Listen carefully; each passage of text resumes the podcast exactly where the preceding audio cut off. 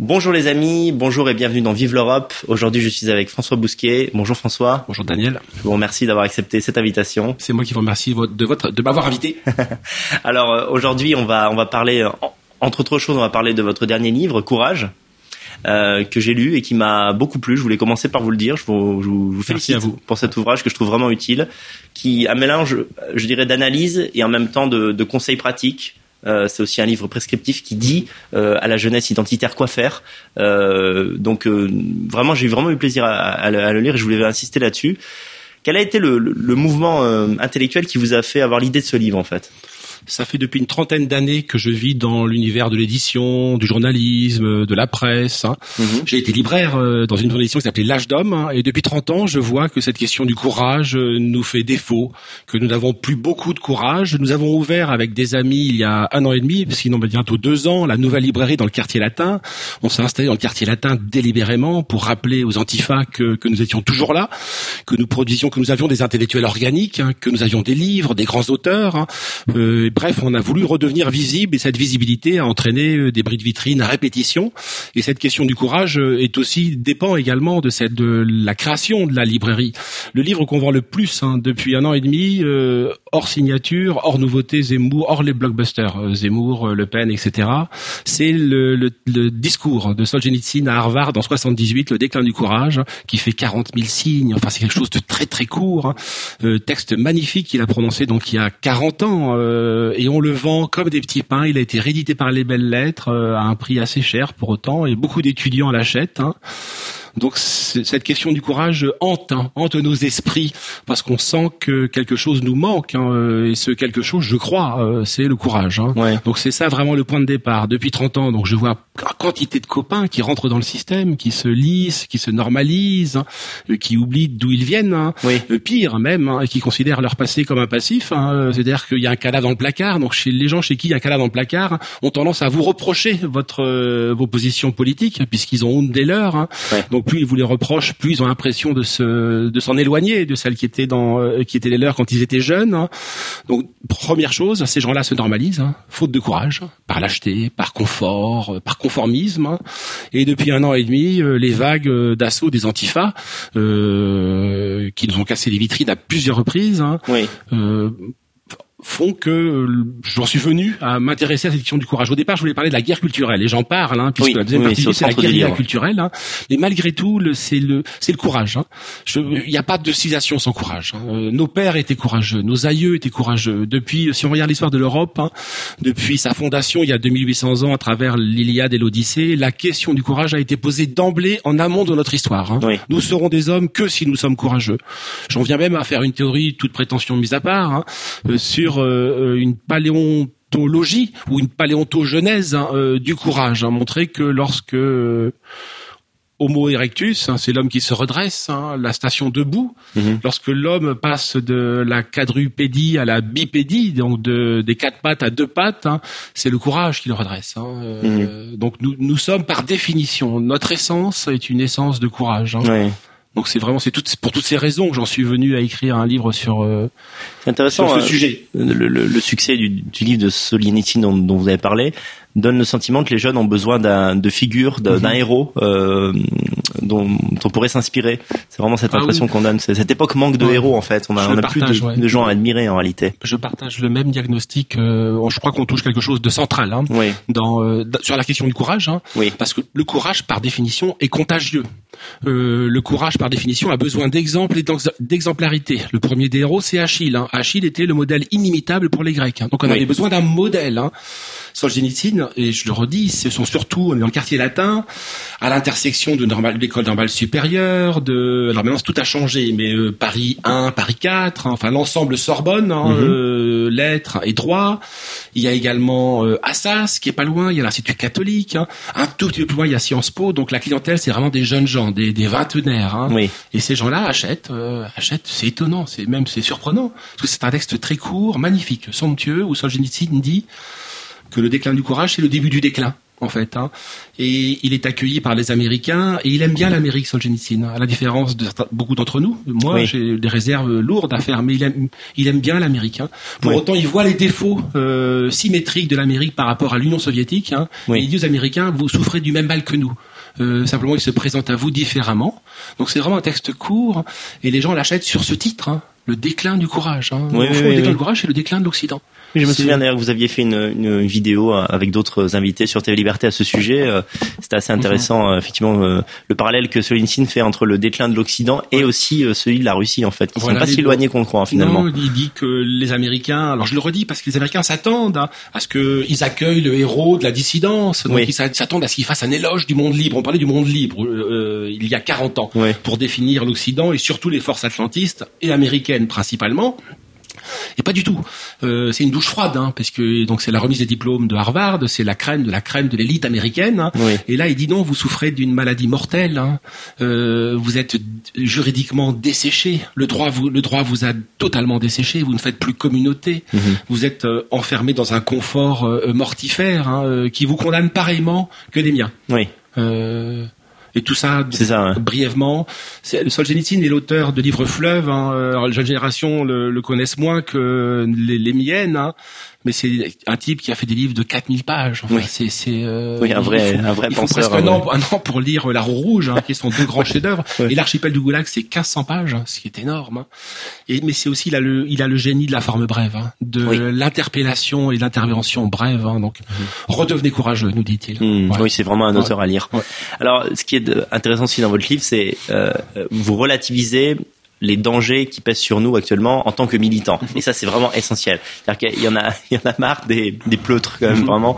Vous êtes des gens qui ont le sentiment que, ce que le combat qu'on mène aujourd'hui, il est inédit, que c'est plus grave que tout ce qu'on a jamais vécu.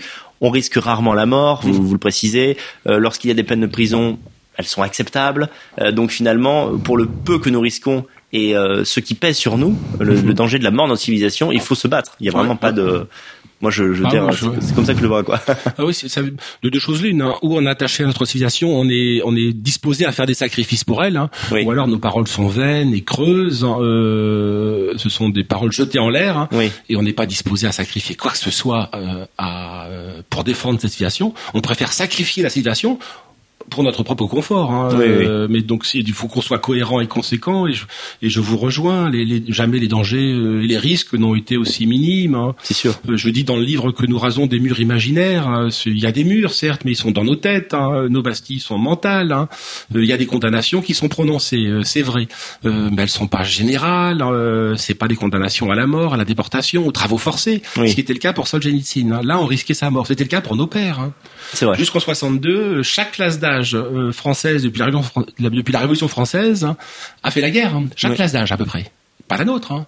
Euh, donc les périls sont, les périls sont. Nous sommes privilégiés de ce point de vue-là. Nous sommes privilégiés. Euh, alors on se fait toute une montagne hein, de, de dangers qui sont euh, globalement fictifs. Hein. Oui, oui, Le danger, c'est le l'huissier qui vient frapper à la porte le matin à 7 heures. Hein. Oui. Parce que s'il y a un avis à payer, alors évidemment, on est condamné. On peut être condamné à la mort sociale. Hein. C'est ça, ouais, ce que j'allais dire. Encore qu'on est en train, vous, euh, nous, on est en train de monter des structures communautaires hein, qui sont autant de filets de sécurité qui permettent à des gens qui sont socialement condamnés parce qu'ils savent parce qu'ils votent par exemple pour Marine Le Pen, par exemple. Hein. D'avoir une autre famille. En D'avoir une autre famille, donc ils perdent leur emploi, ça arrive fréquemment. Hein. Mhm. Le Front National les défend pas, euh, ça c'est. Euh, Ils perdent leur emploi. Nous avons des communautés qui peuvent permettre aujourd'hui à ces gens-là de ne pas être à la rue. Mhm. Et c'est le risque euh, le plus lourd auquel on s'expose. Hein. Oui. Euh, il suffit de retrouver un travail. Hein. Alors vous me direz, il y a de moins en moins, certes, hein, euh, mais c'est au, mieux une mort symbolique et une mort sociale. Hein. Je comprends. Pour, insister, pardonnez-moi, pour insister, c'est que autrefois on coupait la langue. Hein. Le bouffon du roi, à un moment donné, on lui coupait la langue, hein, parce qu'il fallait le faire taire. Nous, on nous coupe le micro. Euh, il se trouve que grâce à Internet, on en reparlera, grâce à, euh, aux révolutions technologiques, hein, nous avons pu euh, contourner la censure. Mais disons que nous, les morts sont sociales, symboliques, pas physiques. Hein, donc c'est relativisons les dangers qui, qui nous guettent. Hein. Oui, oui, oui. oui en, fait, euh, ce qui est, euh, ce qui, ce qui est euh, remarquable et que j'ai lu dans peu de, de, livres, on va dire de, notre courant, c'est cette invitation à sortir du bois, à faire ce mhm. coming out. Et, et j'ai l'impression chez vous que le fait d'exprimer ses idées euh, comme on les pense est plus important que maintenir une forme de confort professionnel euh, dans un job où on n'aurait pas le droit de dire ce qu'on pense, euh, etc. Est-ce que, en fait, vous, clairement, c'est ce que vous dites. Ah vous considérez qu'aujourd'hui, il est plus important de pouvoir être libre de, de, de, dire ce que nous avons dans la tête euh, que de maintenir comme ça sa ah vie. Euh... C'est le constat. Alors c'est à l'aune de mon expérience. Elle, elle n'est, ça n'est que la mienne et elle ne, en termes professionnels, elle s'appuie sur sur une durée de 30 ans. Mais en 30 ans, je l'ai dit en, euh, en ouverture de, de l'émission, j'ai vu tellement d'amis euh, proches. Hein, rentrer dans le système, hein, euh, être absorbé par lui. Il y a, à un moment donné, c'est ingérable, hein, parce que le, ils ont des idées que le système ne tolère pas, ils sont obligés de les cacher. Il y a ce qu'on appelle en psychologie sociale un problème de dissonance cognitive. Hein. Donc mmh. ça veut dire que il y a leur, leur hémisphère gauche du cerveau leur dit euh, tais-toi, euh, t'as 4000 euros par mois, euh, t'as des enfants à nourrir, euh, ton confort alimentaire requiert le silence, donc tais-toi. Et l'autre, il y a la partie idéaliste du personnage, souvent le jeune homme, hein, mais il vieillit, qui lui dit non non, t'as des idées, défends-les. Et très rapidement les arbitrages, moi j'ai vu ça, on l'a vu tous, chacun d'entre nous l'ont vu dans nos entourages respectifs, les arbitrages sont toujours faits en faveur du travail professionnel, hein, en faveur de la carrière, hein, euh, au nom du refus de la mort sociale. Hein. Donc moi, en 30 ans, donc les stratégies dites d'entrisme, où vous rentrez dans le système, c'est la stratégie des trotskistes. Et en fait, contrairement à ce qu'on croit, quand les trotskistes rentrent dans le Parti socialiste en France, donc mmh. Lionel Jospin, euh, Jean-Luc Mélenchon, euh, Cambadélis, ils sont plus trotskistes. Ils sont déjà socialistes. En fait, euh, donc quand ils rentrent dans le parti, donc cet entrisme trotskiste, en fait, ça n'est jamais que une forme de normalisation sociale. Hein. Euh, donc c'est, ça ne marche pas. Et puis ça voudrait dire, si on, veut cacher ces idées, que ce sont des maladies honteuses. Hein nos idées, que ce sont des malformations physiques, hein, euh, que nous n'avons pas à les exposer. Or, ce que nous devons faire, me semble-t-il, hein, c'est, euh, je pense que votre point, on se rejoint, nous devons rendre légitimes nos idées. Comment les rendre légitimes? En les affichant. Euh, on n'ayant plus peur de les porter. voilà, en n'ayant pas peur de les porter. Donc moi, j'en appelle, euh, quitte à surprendre les gens, mais c'est parce que les gens connaissent mal l'histoire de du coming out homosexuel. Il a été théorisé il y a 150 ans en Allemagne, donc c'est quelque chose d'assez ancien. Il a mis un siècle à se mettre en place. Hein. Mais si vous regardez les bénéfices qu'on en tirait les homosexuels, disant cela, je ne fais pas euh, qu'on se comprenne. Hein. Je, je m'appuie sur la stratégie de l'ennemi. J'ai compris. Oui, oui, Euh, euh, je ne fais pas un éloge de l'homosexualité. Elle me dérange pas en soi. Collectivement, elle n'est pas, elle n'est pas viable. Hein. Mais, les, les, individus, il y a beaucoup d'auteurs qui qui en ont été. Mais la question n'est pas là. Simplement, de fait, hein, le, quand ils ont fait le coming out, il y a depuis 50 ans, c'est-à-dire en s'affichant, en sortant des toilettes, en sortant des cabinets, ils ont conquis une légitimité sociale. La stratégie était payante. La, stratégie a été payante et ça, elle n'a pas été sans risque, contrairement à qu'on croit. Parce qu'aujourd'hui, s'il est de bon ton d'être homosexuel, hein, si la posture homosexuelle est de bon ton dans les médias, partout, il y a 50 ans, il en, est il en allait différemment, et vous vous fâchiez avec toute votre famille. Hein, oui, oui, bien sûr. C'était la classe bourgeoise surtout qui était concernée par l'homosexualité. Les enfants se privaient d'héritage, hein, donc euh, ils ont préféré afficher leur identité centrale. Hein. pour eux, je la regrette. Hein.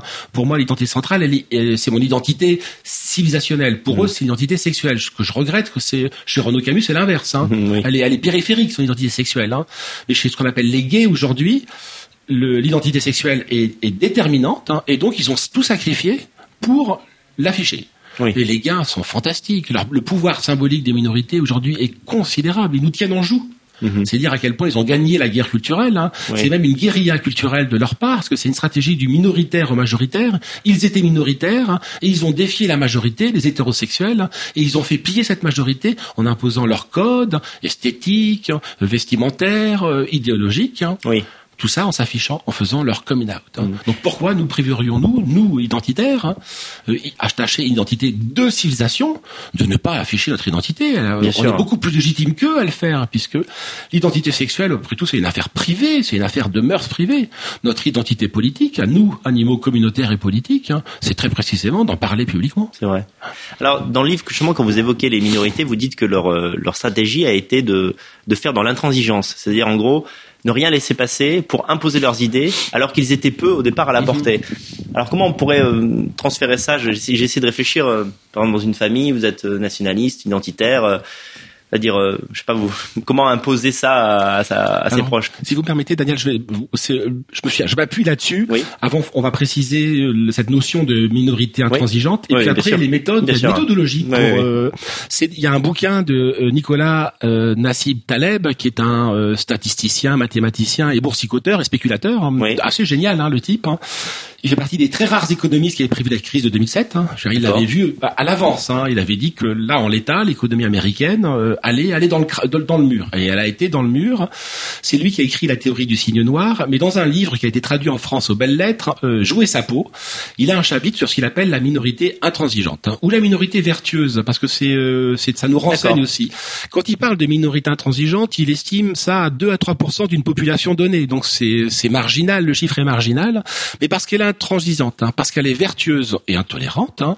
Autrement dit, parce qu'elle fait ce qu'elle dit et elle dit ce qu'elle fait. Euh, et elle défend sans négocier, sans jamais négocier. Il n'y a pas d'accommodement raisonnable dans l'esprit d'une minorité intransigeante. Hein. Oui. C'est euh, donc elle est dans le clash, dans euh, le clivage, le défi. Eh bien, cette minorité est souvent, pour peu qu'elle soit solidement fixée à son à sa doctrine, à sa à son corps de croyance, imposer son agenda à la majorité. Et les, pour que ce soit clair, pour les gens qui, euh, qui nous regardent, hein, euh, Taleb donne plusieurs exemples. La manière dont euh, l'alimentation américaine s'est cachérisée. Comment elle s'est cachérisée? Année 1930, hein, des juifs ultra-orthodoxes hein, imposent un boycott au soda Coca-Cola. Parce que dans la fabrication du coca, il y a des éléments qui ne sont pas religieusement tolérés par les juifs la minorité ultra-orthodoxe est une minorité au sein d'une minorité juive, parce qu'ils sont minoritaires, hein, les orthodoxes au sein de la minorité juive. et les juifs ne sont pas nombreux eux-mêmes. Ils ne sont pas nombreux eux-mêmes, donc ce hmm. sont des minoritaires au carré, pour ainsi dire. Hein. Pour autant, ils imposent hein, à Coca-Cola de cachériser, donc de rendre cachère leur soda. Dans le sillage de ça, tous les sodas américains se cachérisent, je crois que les, quasi l'essentiel de la nourriture américaine est cachère. Donc vous avez, en tant que minorité, vous avez un pouvoir de prescription vertigineux. Le cas français est sidérant pour nous, parce que nous, ce ne sont pas les juifs, ce sont les salafistes, hein, qui sont une minorité au sein de l'islam, mais une minorité prescriptrice, hein, mmh.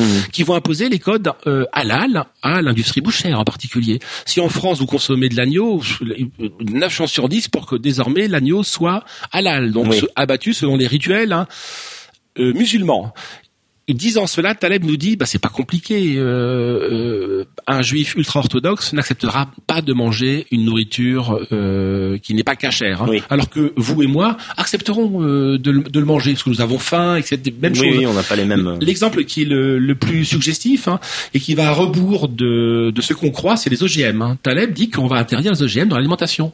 Ah c'est parce que le, le, le militant bio anti-OGM hein, refusera toujours de manger un aliment euh, avec des euh, génétiquement modifiés. D'accord. À contrario, le marché va se mettre. Le marché fera des arbitrages économiques, hein, parce que et pour cause, le consommateur lambda s'en moque. Lui, lui, ce qui ce qui est important, c'est le prix. Hmm. Donc il s'en fout que ce soit bio ou OGM. Hein. Donc au final, l'arbitrage économique de l'agro-industrie euh, jouera en faveur de euh, de l'OGM. Hein. Et l'autre exemple qu'il donne aujourd'hui pour nous Européens, c'est les véganes. Hein. Et je vais essayer de répondre à votre question, parce que le cas des véganes, et Taleb a des exemples très suggestifs et parlants sur le vegan, comment le vegan par contagion, euh, euh, colonise le, nos entourages. Hein? Eh bien, il prend une famille, un père, une mère, deux enfants, une fille et un fils. Hein. Eh bien, vous avez une fille qui devient végane à 13-14 ans, dans la crise de l'adolescence. Peut-être qu'elle est un peu anorexique, que j'en sais rien. Eh bien, tous les soirs, elle parle à son père et à sa mère de ça, à quel point c'est important. Tous les soirs, elle montre des vidéos à son père et à sa mère euh, sur euh, l'abattage euh, ou l'élevage industriel qui, est assez, qui est atroce. Hein.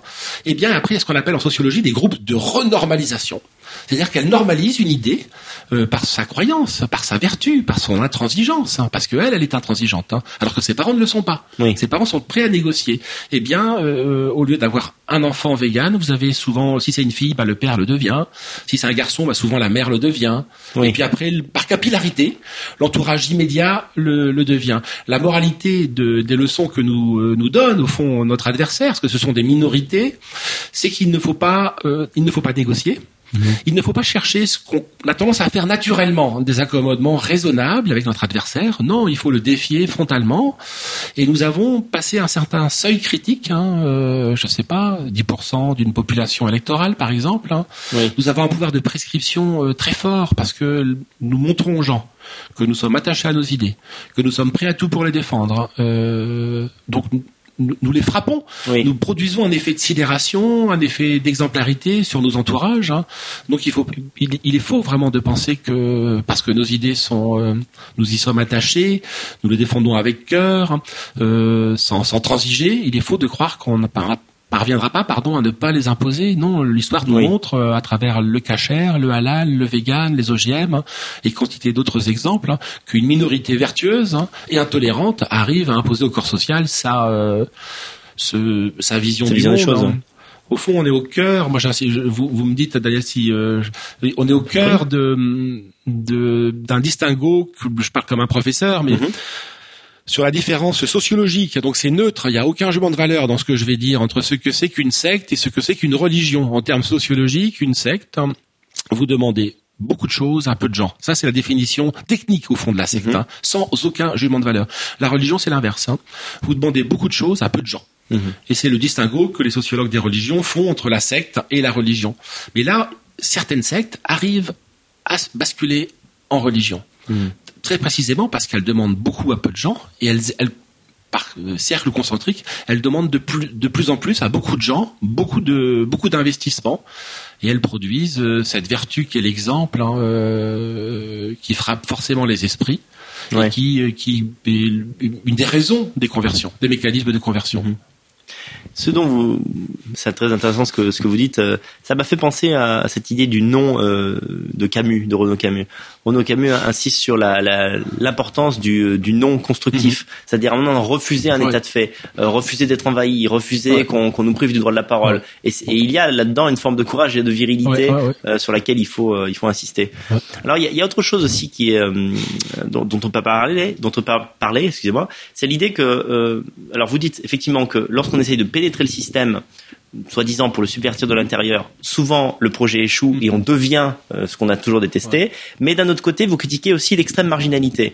Donc c'est c'est pas évident de se positionner, de savoir finalement comment lutter tout en restant euh, dans le système suffisamment pour pouvoir peser. Alors quelles sont les stratégies pour pouvoir euh, finalement vous y arriver avec la librairie Malgré tout, il y a une difficulté. Alors toute prétention mise à part, c'est un livre, c'est un essai euh, euh, sur le courage, à partir d'exemples et nourri de figures qui sont des modèles pour moi.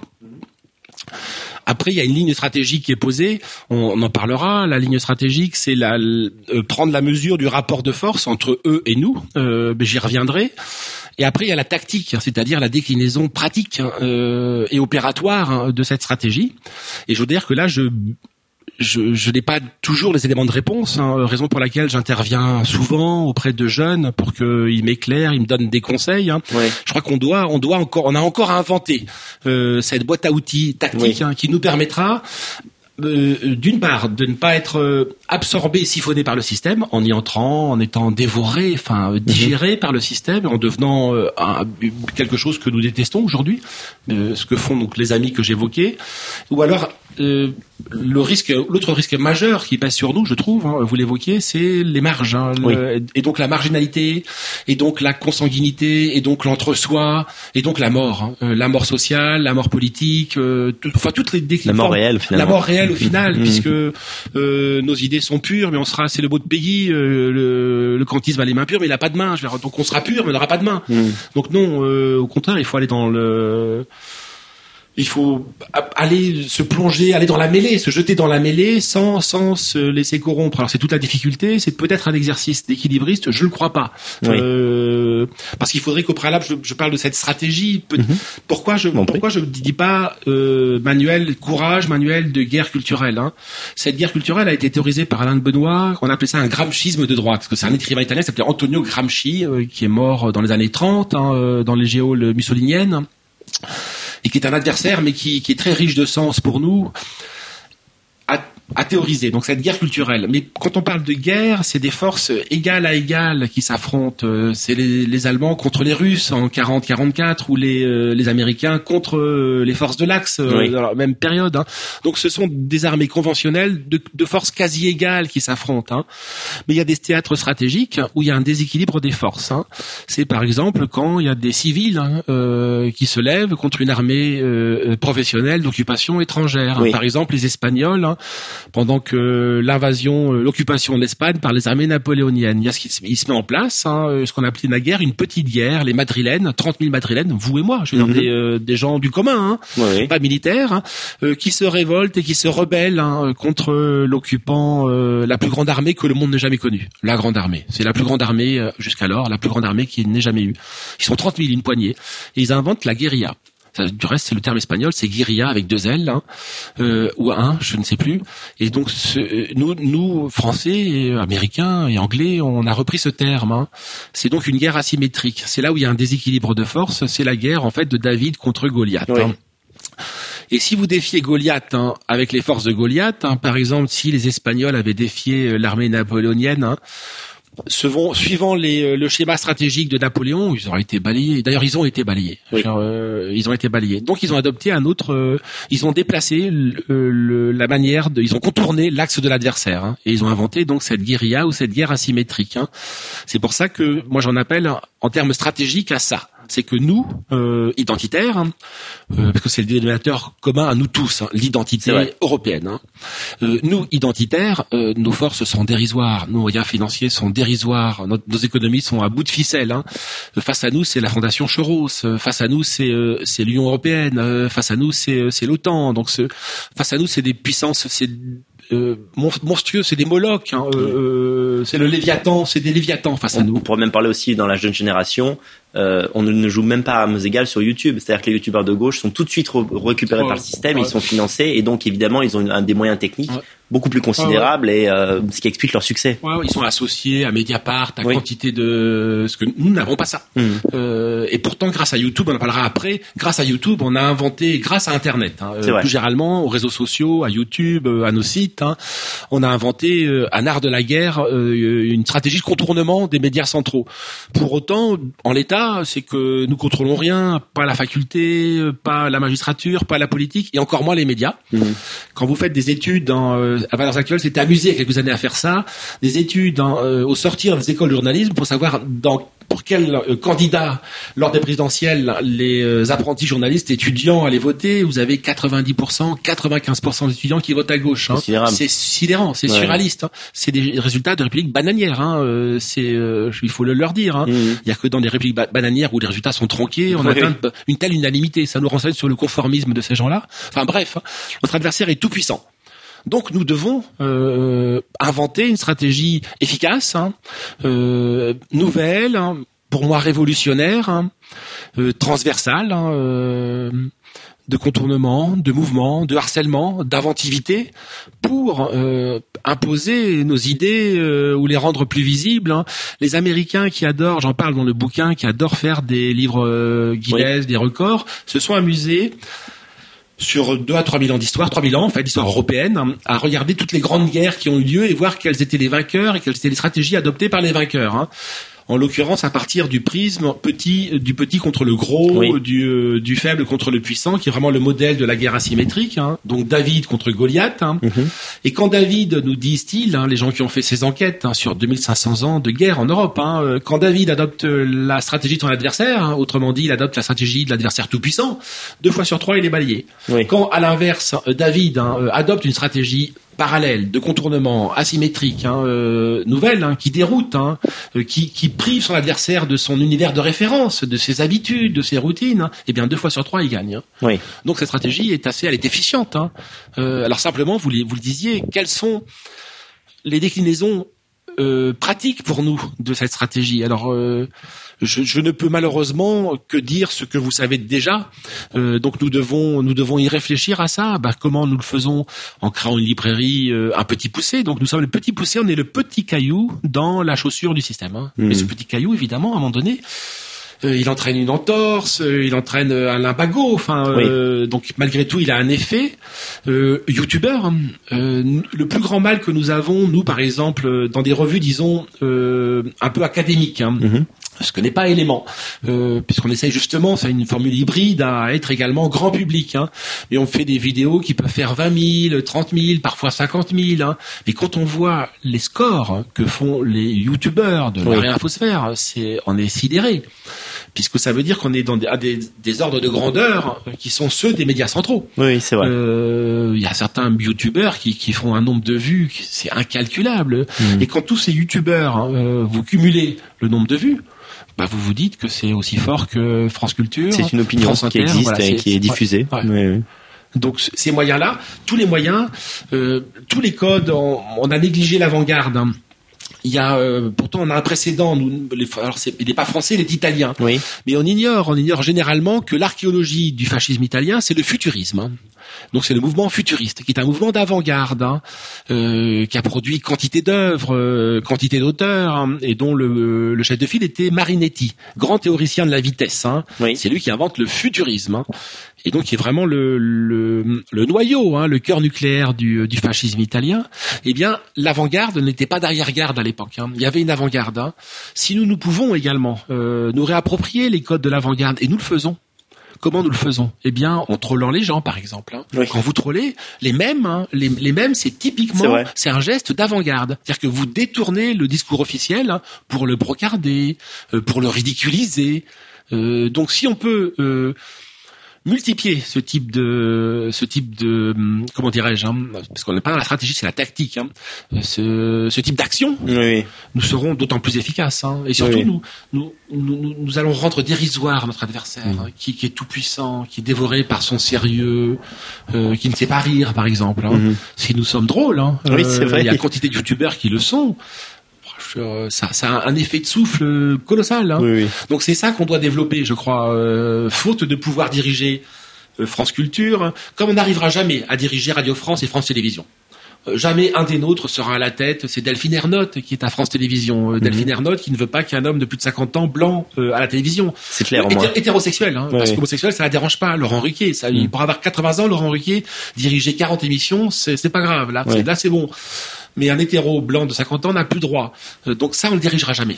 En mhm. tout cas, tant que le pouvoir n'aura pas changé. Donc ce que nous pouvons faire, au contraire, c'est euh, devenir de plus en plus visible hein, et inventif hein, mhm. dans tout ce qui gravite autour des, euh, des astes centraux que sont, euh, que sont France Télévisions, Radio France, et, et c'est ce que nous faisons. Oui, encore insuffisamment. Justement, vous, vous, incitez dans le livre et dans les interviews que vous avez faites autour du livre sur l'idée de la positivité. C'est-à-dire qu'en fait, on doit offrir euh, un espace où les gens vont, vont se sentir bien, vont rire, euh, vont tout simplement être heureux alors qu'ils ne le sont pas ou plus euh, dans la vie. Est-ce que à ce titre, vous n'avez pas le sentiment que l'extrême droite américaine a un peu d'avance là-dessus? On se souvient il y a quelques années de la mode de Pepe the Frog et puis ensuite maintenant de la synthwave. Alors là, on a carrément une mode musicale qui a été reprise par l'extrême droite.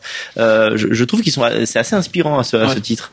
Euh, est-ce que vous pensez que les, Français doivent produire plus de culture au sens pur du terme, plus de musique, plus de les identitaires doivent être plus là-dedans? Ah, c'est l'évidence. On doit s'inspirer de l'exemple américain. Pour ce qui me concerne, il y a évidemment euh, euh, une critique. Hein. Oui si le, moi je ne peux pas euh, en tant que libraire et en tant que journaliste à éléments, euh, mais pas que. Enfin, mon univers mental m'interdit de rallier le libéralisme, hein, parce que comme disait Moore, reprenant la formule de Bossuet, c'est que les gens, beaucoup, en particulier des libéraux, euh, euh chérissent hein, les, causes tout en détestant les conséquences. Enfin, la, la phrase est, est, beaucoup plus mieux tournée euh, chez Bossuet. Donc, mais à ceci près, les Américains c'est dans les années 1960. Hein. Ils mhm. perdent hein, une, élection dont ils pensaient qu'ils allaient la gagner. C'est l'élection de Barry, la défaite de Barry Goldwater, qui était le candidat républicain, 64 ou 66, hein, dans ces années-là, au milieu des années 60. Hein. Et ils se rendent compte, les Américains, les conservateurs américains, ils se rendent compte qu'ils ont tout perdu. Oui. Ils ne contrôlent pas la nouvelle société qu'on appelle la, the new society, la nouvelle société. Ils sont à la à la ramasse euh, sur la question noire. Ils sont à la ramasse sur les questions sociales. Ils ont perdu l'université, ils ont tout perdu. Oui. Donc ils se disent c'est pas possible. Euh, nous avons perdu la guerre culturelle. Hein. Oui. Donc que faisons-nous? Eh bien ils décident hein, euh, avec 30 ans d'avance sur nous, hein, 20 ans d'avance sur nous, années 60, hein, de créer des think tanks, hein, de créer des fondations, de créer des radios dans des États mhm. qui dépendent pas des grandes chaînes nationales, hein, euh, de produire des bouquins. Et ça va déboucher sur Yann. Hein. Euh, America is back en 80. Euh, là encore, au libéralisme près, on se dit, mon Dieu, c'est terriblement efficace. Hein. La différence entre eux et nous, c'est qu'il y a beaucoup d'argent, puisque euh, euh, la question du libéralisme n'en est pas une pour eux, et donc par la philanthropie, l'argent des grandes fortunes américaines conservatrices ruisselle jusqu'à la plus petite radio du Visconti ou de que sais-je. Hein. Et pendant 30 ans, donc ils ont ils ont produit, ils ont euh, été à la tête du combat culturel, hein, un nombre d'intellectuels qu'ils ont ils ont des think tanks hein, qui produisent des rapports sur tous les sujets. Oui. Donc ça, voilà, donc ça, ça leur donnait un, un, corps programmatique, un corps doctrinal. Hein. Et depuis quelques années, ils nous donnent, administrent des leçons fantastiques. L'armée des trolls de Trump. Hein. Euh, donc on détourne le système. La campagne hein. est extraordinaire. La campagne est extraordinaire. Mm. C'est euh, comment détourner là pour le coup? J'en ai euh, pourtant Trump. Alors Trump, c'est malgré tout, c'est l'appareil conservateur. Hein. Mm-hmm. C'est, il a un parti mainstream derrière lui. Oui. Euh, sa fortune personnelle le, le rend euh, autonome et libre. Hein. Mhm. Euh, il n'empêche, il a, je crois, il avait sur les 200 médias principaux américains, il en avait 192 contre lui. Donc c'est en fait c'est le rapport de force qui est le nôtre. Hein. Il est déséquilibré. Eh bien par euh, par internet, il a par l'inventivité de ses soutiens sur euh, internet et les réseaux sociaux, euh, dans les mêmes en particulier, euh, il a pu brocarder Hillary Clinton, la ridiculiser, la ridiculiser et donc capitaliser sur sur tout ça. Donc oui, il y en a des leçons à prendre, encore plus aux générations que la mienne, hein, puisque moi je je suis pas un digital native, donc je suis pas familier avec cet univers-là. Je, je m'en sers, hein, mais j'ai pas votre euh, votre aisance. Euh, mais pour votre génération là, oui, c'est euh, il y a les seuls qui arrivent hein, et ceux qui arrivent, c'est c'est là-dessus qu'on doit mmh. investir. Hein. Je parlais de Gramsci. Gramsci disait que le combat culturel, hein, il est faux de croire que c'est un truc d'intellectuel. Euh, de crâne rasé, de crâne d'œuf. Hein. Ça, il m'arrive souvent d'intervenir devant des jeunes hein, et ils me disent oui, euh, est-ce que c'est pas un peu trop euh, un télo, tout ça? Est-ce que c'est pas un peu trop Saint-Germain-des-Prés euh, D'abord, ça l'est pas. C'est il est, il faut qu'on ait un corps doctrinal. Il faut qu'on ait une colonne vertébrale idéologique. Et ça, c'est la fonction des intellos. La culture, c'est pas quelque chose de forcément vieillot. Voilà, c'est pas vieillot, voilà. On, en a besoin. Si on l'a pas, on, on, fera un tour de manège et on va dégager. Mais Gramsci nous dit, mais ça n'est pas que ça aussi. C'est à son époque, hein, lui, s'intéressait aux feuilletons populaire. Il s'est intéressé à la BD. Euh, mhm. il faut investir tous les champs de la culture. Hein. Culture savante, hein, c'est indispensable. Ça nous donne un corps de doctrine. Nous sommes solidement assis sur terre. Hein. Mais euh, attenant et parallèlement à ça, il faut qu'on soit présent dans la vidéo, dans la BD, dans le rock. Hein. dans le rock, on est. Alors, je suis, je suis pas un spécialiste du rock identitaire, mais de fait, notre rock identitaire est à la traîne par rapport au rock identitaire italien. Mhm. Euh, la culture populaire en Italie, dans la BD, et dans le rock, hein, les identitaires sont tout puissants. Oui. on peut pas c'est une sacrée différence. Ouais, c'est une sacrée différence. Ça veut dire qu'ils touchent des jeunes, hein. euh, des jeunes qui sont pas cultivés, mais qui sont affranchis, courageux. Eh bien, c'est une manière de les attirer vers euh, des nourritures spirituelles. Euh, Alors, ce qui est agaçant aussi, c'est que parfois le, la fachosphère, on va l'appeler comme ça, arrive à créer une mode qui ensuite est récupérée par la gauche. Un exemple que j'ai en tête, c'est l'expression OK boomer qui au départ est parti vraiment des, euh, des, des, des j'allais dire des FAF, mais non, mais de, toute l'alt-right, de tous les identitaires en fait euh, européens du monde entier, euh, pour critiquer cette génération qui finalement a tout dépensé euh, sans penser à sa suite. Et on, voit qu'aujourd'hui cette expression a été récupérée, notamment par une, une, je crois une députée ou une ministre néo-zélandaise de gauche écologiste, et maintenant c'est une expression qui est sortie du champ de l'extrême droite et que la gauche utilise pour pour faire sa salade. Comment, comment ça, pourquoi ça se passe comme ça? Vous pensez que la gauche est plus organisée, elle a plus d'argent, enfin? Alors, elle est plus organisée que nous le sommes, elle a plus d'argent, et puis elle contrôle l'institution. C'est on mesure pas à quel point nous avons perdu la main. Oui, c'est vrai. il faut, qu'on travaille dans une maison d'édition. Il faut, tenez-vous bien, je veux dire euh, Zemmour, qui est le le bras pas l'auteur Albin Michel, hein, mmh. Eric Zemmour, qui, euh, qui certains bouquins fait 500 000. Hein. Oui. Imaginez que c'est traduit dans, dans, dans 7 à 8 langues. Après, ça veut dire que c'est énorme pour lui, mmh. mais surtout pour l'éditeur. Hein. oui. Et eh bien, dans, au sein de Albin Michel, il y a eu deux pétitions des employés d'Albin Michel. On est chez Albin Michel, hein, ce qui est un éditeur gauchiste. Hein, c'est, ça n'a rien à voir. Hein, c'est pas le seuil, c'est pas la découverte, c'est pas la fabrique. Hein. C'est un éditeur plutôt de droite. Hein. Euh, droite un peu libérale, c'est droitard, disons. C'était, c'était. Vous avez le personnel est contre. Hein. Donc tout l'institution culturelle hein, nous échappe. Hein, euh, le gauchisme, le gauchisme a une rente de monopole sur euh, dans la librairie. C'est infernal la librairie. Notre librairie est attaquée euh, parce qu'on a instauré une stratégie d'attention avec notre adversaire, les antifas, le gauchisme culturel. On pleure, on pleure pas. Je veux dire, euh, c'est, euh, on fait de la guerre culturelle. Donc euh, parfois il y a, y a des, des bris de vitrine, hein. mais il y a aucun libraire qui s'est solidarisé de nous. C'est parce qu'ils sont hostiles hein, à la vision de, du monde qui est la nôtre. Hein. On pourrait dire la même chose des journalistes, hein, des sociétés des rédacteurs de journalistes. Hein. Donc nous contrôlons pas ça.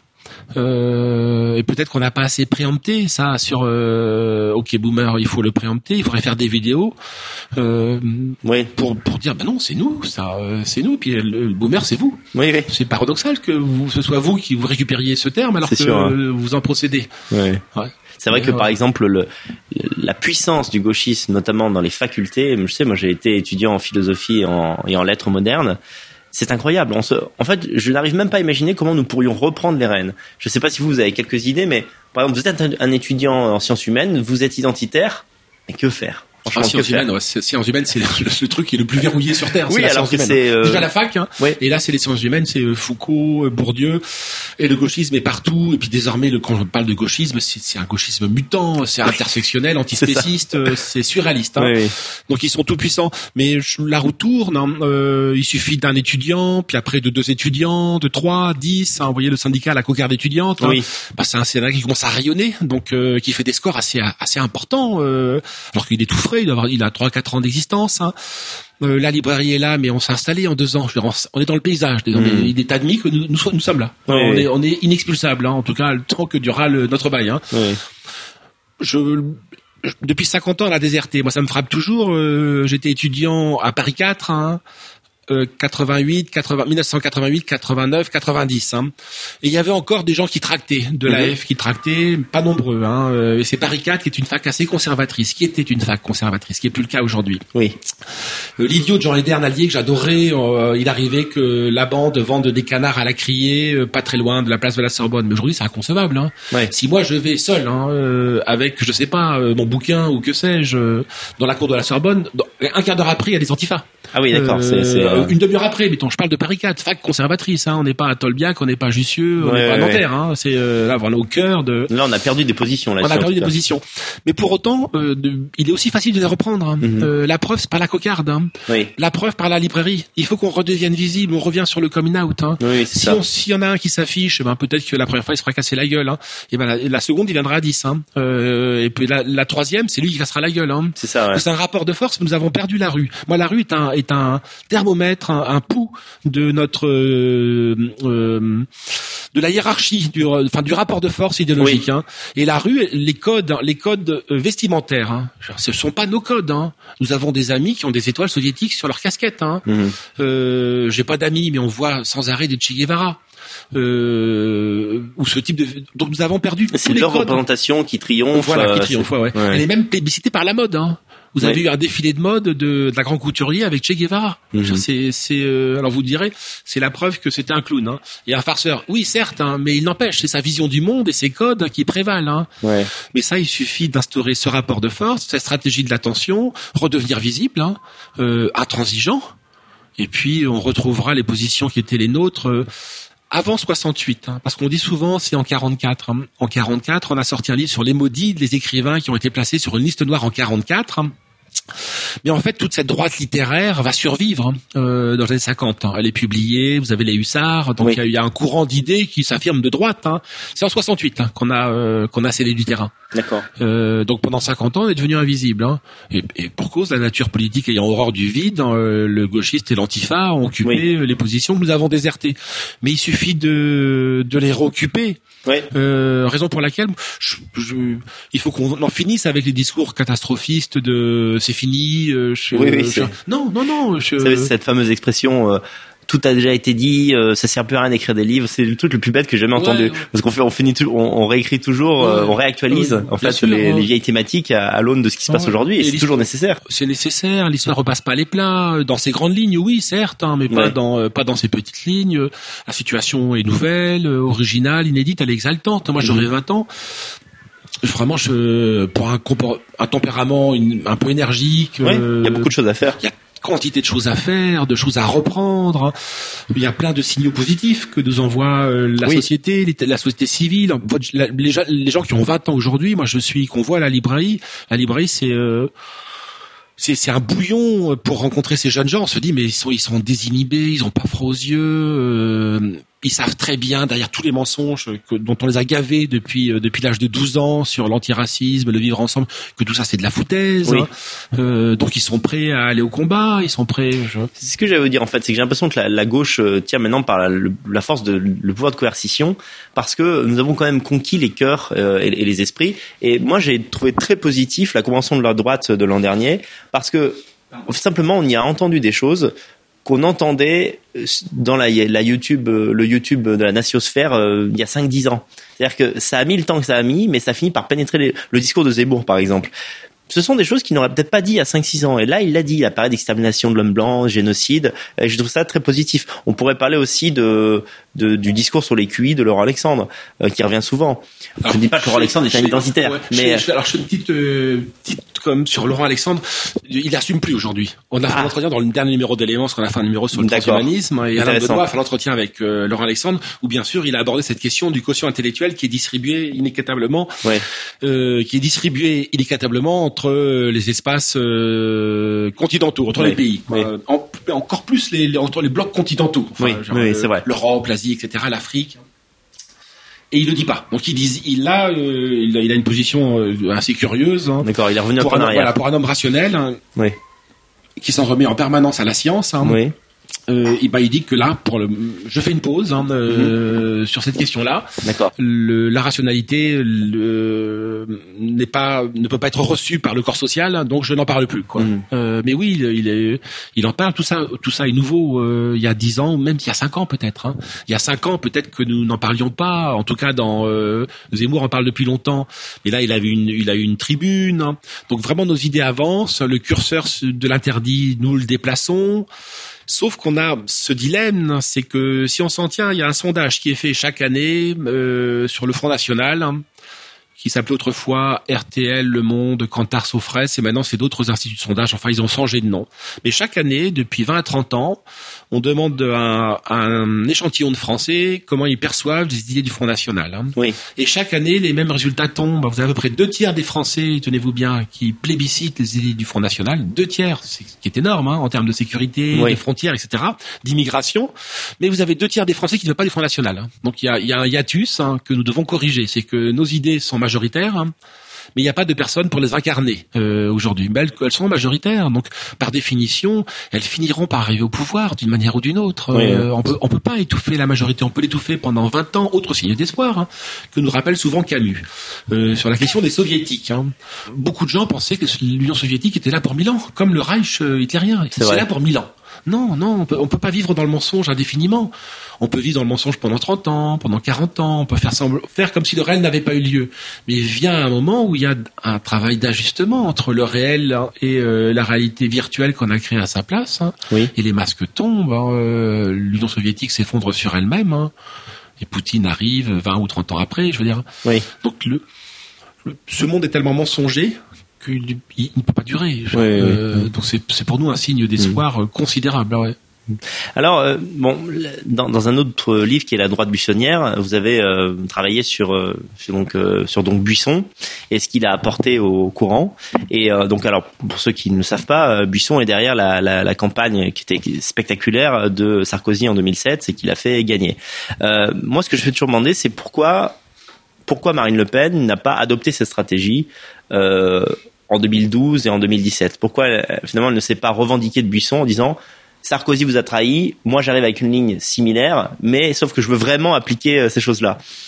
Comment, comment vous expliquez ça en fait? Elle En 2012, elle s'est euh, trompée très largement. En 2017 également, un petit peu moins en termes de, si je m'en tiens aux traductions électorales. Hein. En 2012, elle s'est trompée puisqu'elle elle avait commencé de mémoire hein, à 25 ou 30% et elle a fini euh, à 20, il me semble.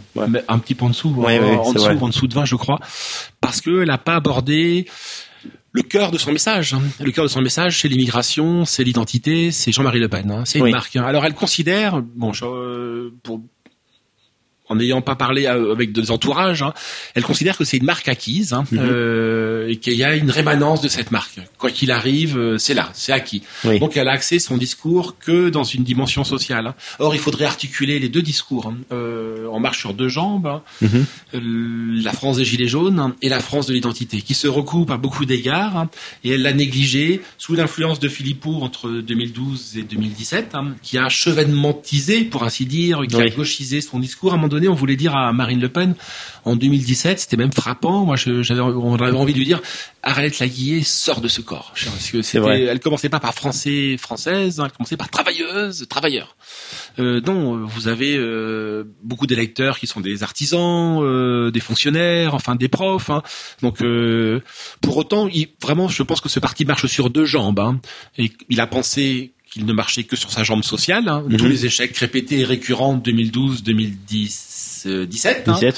Mais penser que, penser de ne parler que d'identité lui permettra de capitaliser sur la France des Gilets jaunes, c'est pas vrai. Mhm. Les réservoirs de voix et le vivier de voix le plus important pour elle et de progression, c'est dans cette France périphérique, hein, de déclassés, euh, de classes populaires et de classes moyennes inférieures. Hein. et il mhm. faut il faut forcément tenir un discours social aussi à, son, à son, adresse. C'est ce qu'a fait Trump. Hein. dire que le discours euh, qui est très libéral de, de Sarkozy en 2007 ne fonctionnerait peut-être pas aujourd'hui. Fonctionnerait sur, pas, oui. Ouais. Trump, il y a un livre qui va paraître d'un économiste américain euh, en mars 2020 euh, dans sa langue. Hein. Mais l'électorat de Trump, donc les classes, les working class blanches, hein, mhm. mal. Qui est vraiment son vivier, euh, le plus gros vivier de voix pour lui. Il lui tient un discours identitaire, mais aussi, comme Boris Johnson en Angleterre, mais aussi social. Hein. Johnson a augmenté dans des proportions dont aucun travailliste n'avait pu, euh, n'aurait pu rêver. Le salaire minimum en Angleterre, euh, lorsqu'il rentre à, Downing Street, enfin quand il devient Premier ministre, hein, Trump fait la même chose. Son électorat, c'est les classes populaires blanches déclassées. Oui. ils sont déclassés symboliquement, puisqu'ils n'apparaissent pas, et c'est très important le statut symbolique, la demande de reconnaissance. Ils apparaissent jamais dans les quotas minoritaires de la télévision. Vous les voyez jamais dans les séries télévisées, si, parce que si, parce qu'ils sont blancs, ils sont pas noirs, handicapés, trans, hein, donc ils n'ont pas place à, France Télévisions ou dans euh, à CNN du reste. Hein. Donc ils n'ont pas de statut. C'est central d'avoir un statut. Euh, bien sûr. On est des fantômes, sinon on, est, on a tendance à se dévaloriser. Donc mm. Trump leur donne du statut symbolique. Hein. Euh, vous êtes des hommes, vous êtes virils, hein, euh, vous existez. Euh, il les défend sur un plan identitaire, hein, puisqu'il construit son mur, hein, euh, puisqu'il veut bloquer l'immigration latino. Oui. Et il les défend sur le plan économique. Hein, en recréant de l'emploi, en relocalisant l'industrie. Donc si le Front National, le RN, pardon, arrive à avoir un discours aussi cohérent, à la fois identitaire, symbolique euh, et industriel, là, là pour le coup, elle pourra, elle pourra peut-être envisager c'est ce que dit Jérôme Sainte-Marie dans son bouquin Bloc contre bloc, hein, que les, deux camps ont tendance à, se cristalliser aujourd'hui, les, ceux, de nulle part et ceux de quelque part. Mmh donc il n'y a plus que deux blocs en France, Macron, euh, euh, Marine Le Pen, hein, et qu'on sera obligé, euh, qui que nous soyons, de nous rallier à l'un ou à l'autre. Hein, mais qu'il n'y aura pas de camp entre les deux. Peut-être se trompe-t-il, j'en sais rien. Mais de fait, les situations se, se décantent. Hein. Moi, j'ai souvent, je dis souvent que l'Amérique de Reagan, vous pouviez être conservateur et parler avec avec un démocrate. Hein, il y a 30 ans de cela. Aujourd'hui, il est inconcevable qu'un électeur de Trump puisse parler avec un électeur de Hillary Clinton. Il y a la fracture est beaucoup plus importante. Voilà, et euh, cette fracture arrive en France hein, mhm. entre un électeur de Macron et un gilet jaune. Hein. Oui. Et le gilet jaune euh, n'auront qu'une candidate euh, en 2022 si c'est si c'est elle. Hein. Donc elle a fait des erreurs. Il faut pas qu'elle les refasse. Des erreurs très très lourdes. Il faut pas qu'elle les refasse en 2022 si elle veut caresser l'idée que c'est possible. Hein, alors que tout le monde, moi le premier, pense que ça l'est pas. Oui. Vous seriez, euh, je sais pas si vous voulez répondre à ça, mais vous seriez favorable parce que un autre candidat incarne nos idées pour 2022 Dans, dans l'absolu, oui. Mais simplement, entre mes désirs et le réel, hein, il y a, euh, y a le Rassemblement national et Marine Le Pen. Hein. Mhm elle a été une mauvaise candidate en 2012, que je me trompe pas, elle a fait déjà deux présidentielles. Hein. Elle a été une mauvaise candidate en 2012-2017. Hein. Euh. Buisson parle hein, de processus d'exfoliation. L'exfoliation, c'est vous arracher euh, en, dermatologie, par exemple, mhm. vous arrachez des, bouts de peau euh, jusqu'à arriver à la chair. Voilà. Donc, eh bien, son, elle part de 30 mhm. six mois avant l'élection et elle arrive à 17 ou à 21 le jour J de l'élection parce qu'elle a fait une mauvaise campagne parce qu'elle s'imagine que euh, elle a, elle a préempté l'identité. Non, il faut faire des piqûres de rappel. Donc elle en parle très peu, ou, quasiment jamais. Je vois qu'elle elle capitalisait pas du tout sur les attentats euh, horrible qu'il y avait en France. Euh, c'est normal, c'est une stratégie. elle est le, parti qui est censé nous sauver de ça. C'est normal qu'elle en parle. il y avait cette idée non non, j'en parle pas parce que je veux pas qu'on m'accuse euh, de, de faire mon beurre alors que et, d'autres l'ont fait à sa place. Voilà, et quoi qu'il arrive, on l'accusera. Mhm. Donc c'est absurde. La stratégie est absurde. Elle en a payé le prix puisque 21, elle était, elle a dû monter à 30. Tout le monde pensait qu'elle ferait 30 au premier tour. Elle fait 21. Mhm. Donc alors évidemment, en termes de voix, c'est colossal. Hein. Là, il y a une augmentation euh, assez importante d'électeurs. Mais bon, ça va pas. Le débat, le débat. Alors, moi j'ai l'occasion de dire, le débat en termes hippiques, c'est, euh, vous, pouvez penser que c'est un, refus d'obstacle. Hein. Oui. Parce que, mais là, il faut s'interroger sur le refus d'obstacle. Hein. Euh, elle fait une migraine ophtalmique, hein, réelle, hein, ça a testé le jour du débat. Donc ça veut dire que c'est une migraine foudroyante hein, qui vous obscurcit la vision, vous mmh. devenez quasi aveugle, vous êtes frappé mmh. de cécité. Donc euh, je, je, en psychanalyse grossière, ça s'appelle un acte manqué. Oui, c'est ça. C'est j'ai pas envie d'y aller. la veille. voilà, j'ai pas envie d'y aller. Je, parce que je sais que je ne reste pas à la hauteur ou je sais que j'en ai pas envie. Ah oui, mes chers amis, vous n'avez jamais raté un examen volontairement. Bien sûr, ça nous est tous arrivé. C'est fondamentalement c'est quelque chose qu'on ne veut pas, où on a peur de gagner ou peur d'échouer, et finalement, ben, on se plante. On se euh, plante, ouais. Et tu, enfin, vous savez, c'est la panne de réveil de l'étudiante. Vous avez raison. La panne de réveil, ça arrive. moi, ça m'est arrivé. Moi, ça m'est arrivé. Euh, il m'est arrivé de dormir. Alors, je suis pas un gros dormeur, de rater le réveil. Hein. Oui, oui, oui c'est typiquement l'acte manqué. C'est parce mm. que je ne veux pas y aller. Oui, c'est ça. je veux pas y aller parce que je vais rater, parce que je suis pas à la hauteur ou parce que ça m'emmerde. Hein. Peu mm. importe. Hein. Mm. Donc, toutes ces raisons-là font que. Alors, il se dit dans, il se murmure dans son entourage qu'elle a pris conscience de beaucoup de choses. Hein. De fait, il y a une chose moi qui m'avait échappé, euh, comme à beaucoup d'entre nous en 2017, c'est la résilience de l'électorat populaire.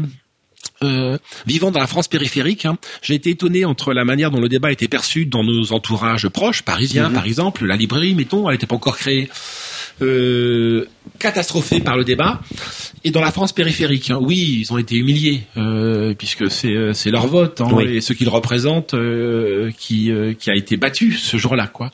Pour autant, peut-être parce qu'elle est seule, hein, il y a une grande résilience. Hein. J'ai le sentiment que ça il a été oublié ce débat. Et après tout, Mitterrand, alors euh, les jeunes ne peuvent pas se rappeler, mais Mitterrand a été balayé en 74 hein, par Giscard. Euh, il s'est fait limer les dents. Il avait des dents. Euh, il s'est fait limer les dents entre 74 et 81, et il s'est affûté. Euh, sept ans plus tard, il a surclassé Giscard. Oui. Giscard lui reposait en 74 d'être l'homme du passé. Vous êtes l'homme du passé, Monsieur Mitterrand. évidemment, il avait la Francisque. il grenouillait depuis un demi-siècle dans la vie politique. Hein. Mais il réplique à Giscard mais vous, vous êtes l'homme du passif. Hein et mm. il le tue. Et les gens en sept ans ont oublié. Donc peut-être que euh, oui, c'est vrai. si un communicant fournit à Marine Le Pen des éléments de langage suffisamment euh, oui, c'est vrai.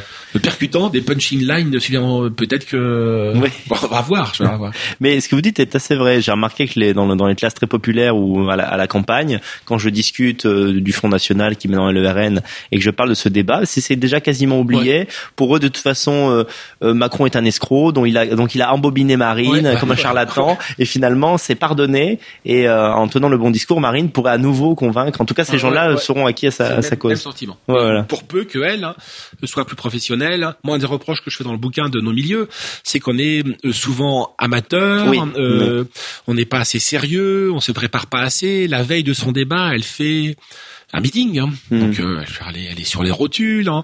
Sarkozy, c'est Buisson qui raconte ça en 2007 et en 2012. Hein. Le, le, candidat, deux jours avant le grand débat, contre Ségolène Royal et contre 2007, euh, je ne sais plus, mais pour qu'importe, hein. Hmm. on a des trous.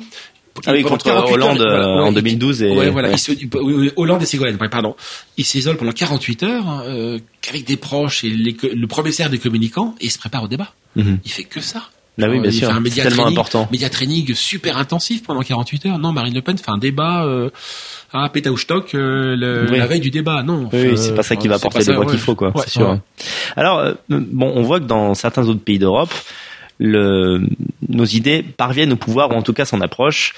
Au pouvoir, on pourrait dire en Hongrie et dans quelques pays d'Europe centrale. Italie, il y a eu l'épisode Salvini qui va peut-être revenir dans, dans, quelques années. Donc tout ça, c'est très positif. Et moi, je vais vous demander votre avis sur euh, cet échec en France. Est-ce que pour vous, il est lié aux institutions, c'est-à-dire la difficulté d'obtenir le pouvoir qui est particulière dans notre pays, avec le système à deux tours, la proportionnelle qui n'existe pas, ou est-ce que chez le français, vous avez constaté qu'il manque encore quelque chose? Il y a une prise de conscience qu'il y a ailleurs et qu'il n'y a pas chez nous? Et si oui, pourquoi? Difficile de répondre à la question. Les deux, assurément les deux. il est évident qu'on, vous avez raison d'insister sur ce point, qu'on néglige lorsqu'on critique le FN-RN, hein, qu'on néglige en France les, les procédures électorales hein, qui euh, qui jouent en faveur du candidat du sortant. Oui. Euh, avec des niveaux aussi importants, plus importants que Salvini. Euh, euh, Marine Le Pen n'a mhm. aucun des leviers de pouvoir de Salvini. Donc elle ne peut pas nouer d'alliance. Hein. Oui. Elle ne peut pas euh, se faire élire avec euh, Debout la France ou le parti de Jean-Frédéric Poisson. Enfin, c'est encore des partis résiduels, hein, certes. Hein. Mais elle ne peut pas nouer d'alliance qui permette à Salvini de s'imposer grâce à Di Maio et à 5 étoiles. Hein. Donc, électoralement et constitutionnellement parlant, euh, ça joue en défaveur du candidat populiste. Hein. On peut se dire simplement que le candidat populiste, hein, dans l'hypothèse où il aurait 50 plus 1, euh, là, pour le coup, il aurait une dynamique constitutionnelle qui jouera en sa faveur. Parce que dans la foulée d'une élection, par exemple, de Marine Le Pen, rêvons, Marine Le Pen ou autre, hein, mais d'un candidat populiste, dans la foulée, on peut imaginer que par la dynamique hein, de sa victoire à la présidentielle, hein, ce candidat euh, gagnera les législatives. Hein. Donc il aura tous les leviers de contrôle. Euh, mais pour le coup, il faut être majoritaire. Il faut avoir 50 plus 1. Alors qu'en Italie, c'est pas le cas. Mhm. Donc ça, ça joue. Et l'autre, l'autre qui joue, c'est le Front National. C'est de fait, c'est le Front National. Euh, que les gens du RN me pardonnent de dire cela, mais pour l'heure et jusqu'à preuve du contraire, le Front National a porté les voix populistes et ça a été un pays pionnier en Europe, que ça se fait en 83-84, donc c'est très ancien, à 10 points, puis à 15, hein, c'est Jean-Marie Le Pen, 17 parfois, mais à 15, c'est assez important. Hein. Euh, donc on était vraiment des précurseurs en Europe. Et aujourd'hui, on a un peu la voiture balée, pour des raisons, alors peut-être qu'on peut en parler, mais qui sont euh, qui tiennent à la nature, au tempérament de Jean-Marie Le Pen, hein, qui est un tempérament vraiment authentiquement populiste. Hein, mais moi, je le compare à Obélix, mais sans la potion magique. Hein. Et dans ces cas-là, quand on n'a pas la potion magique, il faut pas jouer à Obélix, puisque on est rattrapé par, par l'histoire. Il faut avoir la potion magique, parce que celui qui dit, celui qui dit qu'il fait, faut qu'il fasse. Sinon. Euh, qui tiennent à ses outrances. Alors moi je les aime bien, je suis un littéraire, hein, euh, ces outrances. Hein, euh, il est tempétueux, volcanique, il a le sens, il a le sens de la punchline. Hein, C'est sûr. Donc ça doit constituer les qualités, euh, les caractéristiques du grand leader populiste. Hein. Mais ça se retourne contre lui, puisque ça le conduit à, euh, à être ordurier. Il lui arrivait de l'être, euh, là où il aurait suffi d'être persifleur. Oui, oui, oui. Il a la main mise sur son parti, donc il n'a pas cherché à nouer d'alliance. Hein. On peut pas, quand on est Front National, avoir le pouvoir sans nouer d'alliance. Il y a un secrétaire général du parti qui l'a fait, c'est Bruno Maigret et il a été chassé de ce parti parce qu'il avait noué des alliances, il avait fait une sorte d'union des droites. On peut revenir sur cette union des droites. Hein. On peut en débattre hein, sur mhm. la, sa légitimité. En tout cas, au niveau régional, elle était efficace puisque le Front National hein, avait pu ça nous ramène au XXe siècle, euh, mais permettre à des candidats de droite et même du centre, moi je suis dans Lyon, à Soissons, Soissons qui est un euh, à Soissons de se faire élire. Alors tous se sont dédits dans la foulée, euh, mais ils se sont dédits parce que le Front National n'était pas clair hein, et qu'il y avait une, une, des bisbilles entre Le Pen et Maigret. pour toutes ces raisons, je, moi je, même dans le bouquin, je, je dis qu'il y a une névrose d'échec hein, pour le Front National. Hein. C'est qu'on revient sur la migraine ophtalmique de, du, de la, du jour du débat névrose d'échec, hein, ça veut dire que nous savons que nous ne serons pas à la hauteur de, du pouvoir et que nous y allons en reculant. Euh, et la preuve, autre preuve, c'est le 21 avril 2002 c'est que Le Pen fait l'aveu au soir du 21 avril 2002, alors qu'il est au second tour, qu'il n'est pas préparé. Pour On se souvient de son visage, en fait, qui se remet de la crainte et euh, n'était pas. Donc il y a le, à la fois il y a ce problème euh, euh électorale, donc procédurale, hein, qui est mhm. propre à notre constitution, la cinquième, hein, qui privilégie le candidat sortant. Et puis il y a le, le nom Le Pen. Hein. Peut-être que Marine Le Pen le lèvera, cette hypothèque sur le nom Le Pen. Jusqu'à présent, elle n'est jamais parvenue à, le, à la lever, cette hypothèque. Oui. Donc il y a un problème de personne pour répondre. Ça, oui, non, mais c'est clair, je crois que c'est clair. Ouais, ouais, alors, sans, sans réelle transition, euh, pour moi, 2019 a été une année marquante parce que je crois que c'est la première fois qu'on a eu une, une vengeance du euh, dire du camp identitaire, en tout cas d'un d'un homme blanc face à l'invasion et face à l'islamisation de l'Occident avec Brenton Tarrant. Alors moi, je vais vous demander comment le, le, courant identitaire qui fait de plus en plus parler de lui va réussir à se à se détacher de ces de ces actes isolés et fous qui seront, qui nous seront forcément rattachés. Parce que je pense que, je sais pas si vous êtes d'accord, mais la dynamique des choses va faire que il y aura de plus en plus d'attentats musulmans et il y aura de plus en plus de vengeance euh, d'un côté et de l'autre. Donc, comment progresser sans être diabolisé en disant mais vous vous êtes responsable de Tarente, vous êtes responsable d'El Paso, euh, Breivik c'était déjà vous, etc. C'est c'est difficile en fait. Comment quoi qu'on fasse, on nous reprochera. Euh, et puis après tout, qu'il y ait des gens euh, euh Breivik, hein, de mémoire, on avait reproché à Finkelkraut. Hein, euh, je, je, ne dis pas de bêtises. Hein, Parce que Breivik lui avait envoyé son euh, manifeste. Il se trouve qu'il avait son adresse mail, donc il l'avait envoyé. Et que le manifeste était aussi une compilation de quantité d'une littérature où il y avait des auteurs français. Mais l'affaire est assez ancienne. Hein. Oui, c'est vrai. Mon Dieu, je veux dire, c'est pas parce qu'on récupère vos idées que Breivik récupère vos idées que ça fait de vous un apologiste de Breivik, hein, ou que par télépathie vous euh, ayez guidé son bras euh, et son. Euh, c'est vrai. Et Tarente a quand même appelé son le grand emplacement. c'est, Mais de fait, de, fait, il existe. Hein. Alors il y a une montée. On n'en est pas encore. Moi, je pense qu'on n'en est pas encore là. mais on y va. On y mhm. va. Il y a une montée aux extrêmes. Il y a, quand je parlais de deux blocs, pour reprendre la formule de Sainte-Marie, c'est que la situation politique, ça à la fois se cristallise, se décante et se simplifie les camps, euh, on est dans une configuration qui précède les guerres. Il y avait un mhm. livre d'Éric Werner qui s'appelait L'avant-guerre civile. On est dans une avant-guerre en ce moment, mais on n'est pas encore dans la guerre, mais elle, va venir puisque mhm. tous les jalons euh, qui la préparent ont été posés. Euh, et c'est la folie de notre adversaire de s'imaginer que le que ce monde d'ouverture des frontières tous azimuts et à tout vent sera un monde pacifié, un monde calme. non, ce sera un monde euh, où, chacun sera où de, de, de l'un contre l'autre. Hein. Il est difficile parce que de, de se prononcer, on y va, quoi qu'il arrive, on y va. Est-ce qu'il faut l'espérer? Euh, Déjà sur la question du courage, on a besoin de martyrs. Hein. Euh, pourquoi? Parce qu'on a besoin de martyrs et de héros. Alors, quand je dis ça, je veux pas qu'on me reproche d'encourager les gens à sauter euh, par la fenêtre du, de la Tour Eiffel. Hein. Non, mais il n'empêche, hein, il n'y a pas de cause qui n'ait pas progressé sans s'appuyer sur l'exemple du héros et du saint c'est-à-dire du combattant et euh, du type qui se sacrifie. Du type qui sacrifie et l'autre qui se sacrifie. Donc il en faudra. Et on commence à en avoir un. Vous parlez du grand remplacement. Euh, le statut de Camus en tant qu'auteur fait déjà de lui un, type qui est, victime d'une conjuration du silence. Hein. C'est vrai. Après, je, je, désespère pas du politique. Hein. Alors je réponds sans vous répondre, mais j'ai pas de réponse précise à ça. Euh, je suis entouré par des gens, surtout de la jeune génération, qui vivent dans le monde d'Oberton, dans le monde de guérilla. Oui. Et l'histoire nous montre qu'on peut y aller vers ça, euh, mhm. mais c'est jamais des situations durables. Hein. Nous sommes des animaux politiques. Hein. Euh, nous sommes nous Français spécifiquement les inventeurs de l'État moderne. Hein. Nous avons pensé l'État moderne. Il y a, on peut, on peut le critiquer puisqu'il a eu, euh, il a entraîné la, la, disparition des régions, des langues régionales, des provinces. Mais nous avons inventé l'État. L'État est une structure pérenne, hein, euh, très lourde, euh, mhm. qui survit à, tous les régimes. Hein. Oui. Euh, quand vous voyez la manière dont les fonctionnaires hein, vont passer de la troisième à Vichy et de la Vichy à la quatrième, vous voyez que l'État est plus fort en fait que la nature politique du régime. Donc tout ça me conduit à dire qu'il y a une solidité en France des structures étatiques qui permettront de juguler les pires violences des guerres de religion. parce que c'est là on a un modèle vers lequel on se dirige. Hein. On peut également imaginer, euh, on l'a oublié, on a une capacité d'expulsion, l'État a une capacité d'expulsion qui est considérable, hein, mhm. euh, de remigration donc. Hein. 1939, hein, Renault expulse 600 000 Polonais. Mhm. Renault, au final, expulse un million d'étrangers. Un million. On est en 39. Hein. Donc un État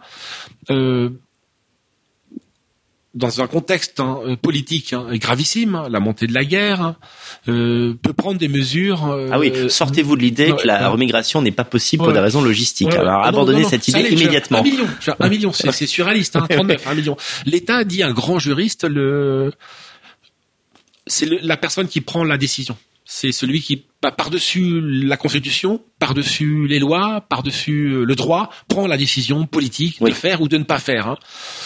Donc je reste, je reste politique. À la différence donc des gens que j'évoquais, euh, qui m'entourent beaucoup, en particulier la jeune génération. Donc il y a, où il y a une tentation survivaliste. Hein. Moi, je les mets en garde contre cette tentation survivaliste hein, parce que elle nous dénie notre qualité d'animal politique. Elle nous dénie notre qualité d'animal communautaire. Nous sommes des animaux communautaires politiques, hein, mhm. euh, donc qui nous organisons collectivement pour nous autogouverner, pour nous administrer. Pour toutes ces raisons, je, je je, je, je, suis pas je, je pense qu'on va comme vous qu'on va assister à de plus en plus de d'attentats et donc de ripostes hein. Mhm. et il serait aberrant qu'il n'y en ait pas euh, ça n'est jamais qu'une logique symétrique qui euh, qui s'affronte hein. mais je, à la différence donc des jeunes gens que j'évoquais qui attendent toute la guerre civile j'attends pas grand chose de la guerre civile hein. je sais qu'on a beaucoup plus à perdre euh, qu'à gagner en tout cas c'est ce que l'histoire nous enseigne hein et que j'attends beaucoup plus des vertus du politique. Hein. Euh, moi, le pari que je fais, le pari que beaucoup d'entre nous faisons, que nous faisons à la librairie, euh, à Éléments, dans un autre registre, hein, c'est que le, notre demande de politique va être satisfaite. Hein. Mhm. Et la politique est seule euh, à même de pouvoir dénouer la crise que, qui, qui, vers laquelle nous dirigeons. Et la crise vers laquelle nous dirigeons, elle est elle nous conduit tout droit, sans, sans me contredire, hein, sans me délire, elle nous conduit tout droit, de fait, vers la guerre civile. Hein. Mais à la différence, je le redis, puisque surtout pour les jeunes, hein, euh, euh, si nous nous y enfonçons, je pense que nous aurons, nous, avons plus à y perdre qu'à y gagner. Mhm. D'accord. Alors, euh, ce qui est aussi important dans, dans, le livre, c'est que souvent vous, vous invitez le lecteur à la patience. C'est-à-dire, vous dites, ce n'est pas parce que vos idées mettent du temps. En fait, il y a une différence entre une vie d'homme qui est courte et euh, le temps historique qui peut être très long. Vous prenez l'exemple de, de, la royauté, c'est-à-dire entre 1789 et la fin réelle de la monarchie, il y a un, temps assez important. Et, euh, et c'est vrai que je crois que c'est important de rappeler que ce n'est pas parce que il y a des coups d'éclat et parfois nos idées sont mises à jour que tout à coup il y a une traduction politique et euh, nous nous dominons. C'est-à-dire qu'il faut savoir être patient, il faut savoir se battre sur le temps long. Et je crois que ça c'est peut-être le plus difficile. C'est vraiment de, de rester euh, dans le concentré sur le combat pendant des décennies et se dire que peut-être effectivement ce ne sont ce n'est pas nous qui allons voir le résultat, mais peut-être nos enfants ou nos petits enfants. Et, euh, et finalement le courage, le vrai courage, il est là aussi. C'est le courage de d'attendre voilà le, une résolution qu'on ne verra peut-être pas de notre vivant. C'est vraiment c'est au long cours. Hein. Alors euh, bien sûr, les, on est requis par le l'urgence des temps. Mhm. L'urgence, c'est une immigration qui s'amplifie, euh, un islamisme qui se radicalise de plus en plus. Hein, et qui fait sécession de plus en plus, hein, euh, des crises écologiques, économiques, que sais-je, enfin une, une, convergence de crises hein, qui font qu'on est pris par une certaine forme d'urgence. Hein. Mais malheureusement, les idées, le cycle idéologique des idées est un cycle au long cours. Hein. L'exemple que vous rappelez, c'est Buisson, souvent qui le rappelle, entre la décapitation du roi euh, euh, au XVIIIe siècle, fin XVIIIe, hein, et sa traduction dans la loi. Euh, donc la fin de l'autorité paternelle, hein, mhm. euh, c'est les années 60, 1960, hein, qui traduisent hein, pour chacun d'entre nous la euh, la destitution symbolique de la figure de la loi, du père, du roi et de tous les pères. Mhm. Donc ça met 200 ans à se mettre en place. Donc c'est très très long. ça se fait par palier, progressivement. Euh, par SAS. Hein, euh, c'est oui, donc sachons que nos idées, euh, même peut-être le seul correctif que j'apporterai euh, et qui est un signe d'espoir, euh, un de plus, hein, c'est que nos idées appartiennent euh, à l'inconscient collectif des peuples. Hein. Nos idées sont pérennes, hein. nos idées ont traversé les temps. Oui. La grande épreuve pour savoir si une idée est fantaisiste ou si elle est solide, hein, si c'est un bloc de granit ou si c'est un, un, bout de, de plastique, c'est la traversée des temps, c'est l'épreuve du temps. donc nos idées, la, la, la croyance que nous sommes des animaux différenciés, qu'il y a des hommes et des femmes euh, la croyance qu'il y a des peuples, hein. c'est-à-dire qu'il y a eux et nous, c'est une logique animale, une logique politique hein, qui est validée par 3000 ans, par 10 000 ans, par 50 000 ans d'histoire. Hein. Oui. C'est pas possible qu'elle ne survive pas à la crise euh, du genre, à la crise euh, de, tous les fous qui nous entourent, hein, euh, mmh. intersectionnels, cisgenres et que sais-je, hein, qui peut-être que c'est qu'une parenthèse de délire historique. Hein. Vrai. Moi, j'ai toujours en tête le, la révolution culturelle en Chine qui ressemble beaucoup à ce que nous vivons aujourd'hui. À ceci près, euh, vous l'avez évoqué, que nous, il n'y a pas de risque, hein, ou les risques sont marginaux. Euh, c'est les risques, c'est la 17e chambre correctionnelle. Hein. Pour quelques-uns d'entre nous, bah, ça peut être victime d'un attentat ou, euh, ou condamné à la prison, mais c'est quand même c'est marginal statistiquement. Mais à ceci près, c'est la même chose. Hein. Mao, euh, Mao pour reprendre le pouvoir sur les hiérarques du Parti communiste, lance sa révolution culturelle hein, et dit ah bah les quatre grandes vieilleries. Les quatre grandes vieilleries, c'est devenu le slogan donc des euh, des étudiants Mao ouais. pendant les années 60-70. Hein, mais ça a été violent puisqu'ils ont détruit les temples bouddhistes. C'est comme si ici on détruisait les, cathédrales, les etc. Ce que c'est le fantasme de à la fois des salafistes et des antifas, hein, cela étant dit. Mais ils le font pas encore ou ils le font à la marge. Hein. Ils se contentent de profaner des cimetières. Mais là-bas, on a tout détruit. Tous les temples bouddhistes, euh, les temples confucéens, tout a été détruit. Mm. Euh, le savoir a été délégitimé. Donc on, on, on brocardait, on pendait les mandarins dans euh, donc les profs dans euh, dans les rues de Pékin. On les néo-ruralisait en Mandchourie intérieure. Hein. C'est-à-dire qu'on les renvoyait à la campagne. Hein.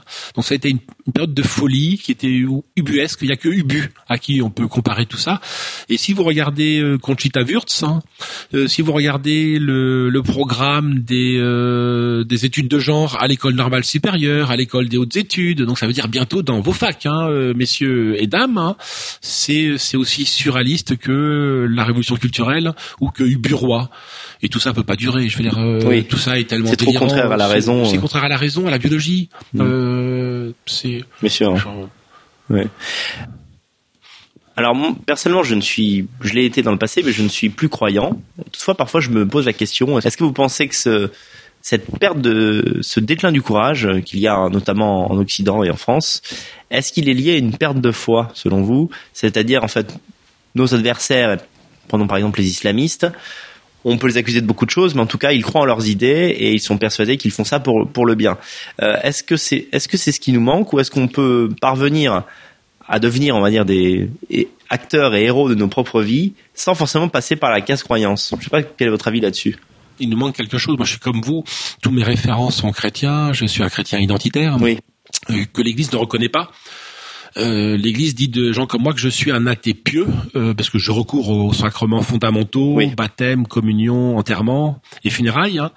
Mais bon, tant qu'elle ne veut plus de moi, dans euh, de gens comme moi dans son Église, elle préfère recueillir par contre des salafistes. Ça, elle le fait. Il y a des salafistes à Noël dans des cathédrales. Hein. C'est surréaliste. Hein. Mais des gens comme moi, non. Mais de fait, hein, il me manque quelque chose. Euh, je le crois. Le ciel est vide hein, pour nous. Le, mm-hmm. La divinité, c'est euh, caché, à déserter, donc c'est un handicap très lourd. Hein. et on doit trouver plus que des ersatz de substitution. Euh, euh, des nouvelles formes de religion, c'est ce que disait Heidegger. Donc, vous voyez, oui. le fameux entretien au Spiegel de Heidegger, c'est seul un Dieu, il euh, n'y a qu'un Dieu qui est en mesure de, de nous sauver de notre incroyance, de notre nihilisme. J'en suis pas là. Euh, je pense que notre identité, euh, par défaut, euh, nous permettra de, pallier à l'absence de la foi. Je, je parlais de sociologie, mais la foi, c'est deux choses. Enfin, la religion, c'est deux choses. C'est la foi, moi, je l'ai pas à la fois. Donc, euh... par contre, moi, j'ai les rites. Hein. Mais la religion, c'est aussi les rites. Hein. Oui. C'est les deux. C'est on, l'oublie parce qu'on a une vision euh, post 68 art et post conciliaire de la foi. L'Église a renoncé aux rites hein, avec le Vatican II, à la, la, splendeur des rites, à la splendeur de la liturgie, qui était l'armature de la foi, euh, avec de belles messes en latin, avec des encens, avec euh, et ça, c'est comment la foi s'est transmise, transmise à travers 2000 ans d'histoire. Je, je, je veux pas je, je, peux pas croire que tous nos ancêtres avaient la foi. C'est pas possible. Hein. Il y avait des gens comme nous. En somme, vous, vous pratiquez sans croire. On pratique sans croire. Voilà, on fait en sorte que on donne la possibilité à nos enfants de croire. Comment les baptisant mhm. euh, comment euh, en recourant pour ce qui me concerne à, à des rites euh, de funérailles catholiques hein, donc euh, pas d'incinération euh, pour, pour, ce qui me concerne. Hein. Moi, je transmets la, je, je transmets le squelette hein, de quelque chose qui pourrait être rempli par la foi. Et nos ancêtres ont fait ça. Je veux dire, moi, je, je, veux pas croire que je peux pas. il y a tellement de fous dans nos ancêtres, dans les villages, hein, que, qui buvaient, qui, qui étaient coureurs qui, qui pas possible que ces gens-là aient, tous eu la foi. C'est, c'est pas vrai. Euh, mmh, bien sûr. Ou alors c'était une foi de qualité très médiocre. Hein. Euh, et pourtant, elle s'est transmise. Hein. Et comment s'est-elle transmise? Ben, En allant à l'église. Euh, oui, c'est vrai. En participant aux rites. Hein. Donc déjà, les rites hein, sont pour nous, pour, nous permettent. Hein, je trouve que notre attachement à notre patrimoine religieux est très important. Euh, alors évidemment, c'est patrimonial, c'est muséal, c'est. Euh, mais il n'empêche, hein, c'était les lieux d'un culte hein, oui. auquel on ne croit plus malheureusement. Euh, J'en ai bien conscience. C'est une forme de hein. vénération des ancêtres aussi, qui, euh, qui, donne envie de se battre pour le futur, pour nos enfants. Euh. Alors, je, je, pense qu'on peut contourner le problème, mais notre adversaire, en tout cas, on a plusieurs adversaires. Hein. Il y a le gauchisme culturel. Hein. Euh, oui. Le vrai ennemi intérieur, c'est lui, parce que c'est lui qui fait venir les, les migrants. Oui, bien sûr. Euh, c'est lui qui, euh, qui est à, qui est possédé par l'autre, hein, par l'altérité, par. Euh, il y a euh, le l'islamique, hein, l'islamiste, pardon, et, et l'immigration. Je préfère parler plutôt que d'individus, de phénomènes, hein, et ne pas prendre la partie pour le tout. L'immigration qui est euh, qui est problématique et qui est portée par nos élites. Hein. Donc si euh, cet ennemi-là n'a pas de religion. Euh, donc peut-être qu'il croit à rien, alors que mhm. nous on croit à quelque chose. Hein. C'est vrai. Donc on a un atout sur lui. On l'a pas sur le musulman. Euh, puisqu'il s'appuie sur euh, sur un Coran qui a l'explication pour mhm. tout et qui est la clé qui ouvre qui est une clé qui ouvre toutes les portes hein. nous on n'a pas de clé qui ouvre toutes les portes lui il en a une hein. mais le, le gauchiste culturel n'a aucune clé genre euh, oui c'est vrai. En tout cas, dans le monde blanc, on a quand même, euh, on, a, des croyants. Malheureusement, c'est les croyants sont les, droits de l'homiste euh, et les gauchistes parce que, euh, je donne un exemple. Il y, a, il y a deux jours, je discutais avec un ami qui n'est pas vraiment situé politiquement. Donc, pas vraiment situé, ça veut souvent dire de gauche. En fait, ça veut dire en gros, on suit le train-train quand les médias disent quelque chose. Et il me parle, quand il m'a parlé de la migration économique, j'ai eu un frisson parce qu'il était déjà prêt dans sa tête à accepter l'immigration en provenance d'Afrique sous le prétexte que dans 10-20 ans, la température va augmenter de 2 degrés. Et il me disait ça sur le ton de, c'était inexorable, en fait il, s'en je sais pas il disait c'est terrible il y, a, il y, a, des millions d'Africains mais en même temps euh, ils vont crever de chaud chez eux on sera obligé de les accueillir. Et vraiment il était résigné à l'avance par une situation qui n'existe pas encore. C'est-à-dire qu'il fait chaud en Afrique mais c'est pas nouveau. Et, euh, et là j'ai ressenti une angoisse. Je me suis dit vraiment on lutte contre quelque chose de très puissant quand même c'est la migration les migrants et, climatique, pardon. climatique, c'est moi qui me suis trompé. oui c'est ça. C'est-à-dire que bon apparemment le climat va changer et ah, le désert qui est acceptable ce sera plus acceptable dans dans dix ans vous comprenez? Les grandes euh, dans les publications des Nations Unies, il y a un énorme chapitre sur les migrants économiques, dont principalement les deltas, euh, donc delta du Nil, du Gange, etc. Euh, mais oui, on est c'est présenté comme une fatalité, hmm. comme l'immigration, euh, tout en étant curieux, il nie le grand remplacement et puis ils admettent que pour nos retraites, parce que là notre démographie, etc. Euh, oui, c'est un jour sur deux en fait. Il est dans l'ordre des choses, hein, euh, donc il, il, fabrique de la résignation. Hmm. Et nous, notre, tout notre travail est très précisément de lutter contre la résignation que nous avons tendance à intérioriser, parce hmm. qu'on se dit, mon Dieu, on affronte des forces qui semblent si énormes. Hein. En Afrique, c'est 4 milliards à, horizon 2050. On Incroyable. Qu'est-ce que avec nos filets de papillons, euh, on va arrêter 4 milliards d'Africains. Hmm. Donc on est on, est on part battu d'avance. Hein. Oui. Euh, ces messages-là ont vocation à nous casser les reins par avance. Bien sûr. Tout notre discours, le vôtre, le mien, c'est très précisément de dire non. Le, en politique, tout est possible. Mais justement, ce qui m'a, je crois, le plus plu dans, votre ouvrage et euh, dans les interviews que vous avez faites pour le pour le présenter et le défendre, c'est cette idée, cette philosophie de l'action. C'est-à-dire, souvent, je vous ai vu répéter, les gens se disent c'est foutu, il y a rien à faire et vous dites mais même s'il y a rien à faire, il faut quand même agir parce que euh, agir rend heureux, euh, nous permet de nous épanouir et, nous donne un horizon parce que de toute façon, c'est quoi l'autre option? C'est le suicide, c'est se laisser aller, ça n'a aucun aucun intérêt en fait. Euh, et ça c'est vraiment un truc que je trouve Il faut le il y a des vertus performatives. Hein. J'emploie des mots de notre ennemi. Mais la, vertu performative c'est si je dis, je fais. Hmm. Ben, je dis que c'est possible, hein. c'est-à-dire que je me donne les moyens de, faire en sorte que ce soit possible et que ça le devienne et peut-être que ça le deviendra parce que je l'ai dit pour les croyants, c'est central. Hein. Le, le, fait de nommer les choses dans le, la Genèse, hein, euh, Dieu crée en nommant les choses. Donc si mm. nous, c'est ça la performation, c'est-à-dire qu'on fait par notre propre parole, hein, on produit du réel. Hein. Mm-hmm. Donc c'est important. Tenons un discours offensif. Hein. C'est euh, moi j'aime bien appliquer le pari de Pascal au pari du courage. Que dit Pascal en son cas, en son pari, c'est qu'il dit c'est absurde. Il dit euh, c'est un mathématicien Pascal. Il dit la raison a c'est des raisons que le, le cœur a des raisons que la raison ignore. Il fait une critique de la raison, etc. Mais bon, c'est quand même mathématicien.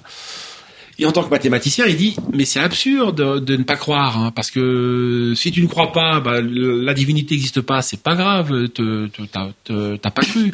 Mais si tu ne crois pas que la divinité existe, bah, c'est quand même embêtant là. Alors qu'il est plus, il, vaut mieux faire le pari de faire comme si elle existait, donc de croire. Si elle n'existe pas, bah je j'ai perdu un peu de temps, mais c'est pas c'est pas grave, tant pis. Mais si elle existe, putain, je, je capitalise surtout là, je gagne sur le courage, c'est la même chose. Hein.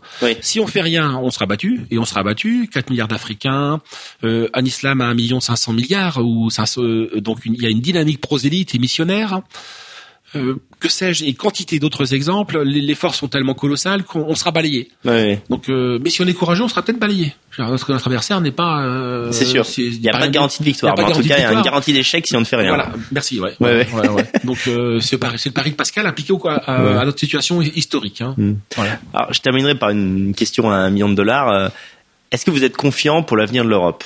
Quand vous réfléchissez à ça de manière rationnelle, est-ce que vous dites on a quand même des éléments pour pour se sauver Il y a le mot de Gramsci euh, que je reprends. Il n'y a pas de Gramsci de Nietzsche en vérité, ce, initialement.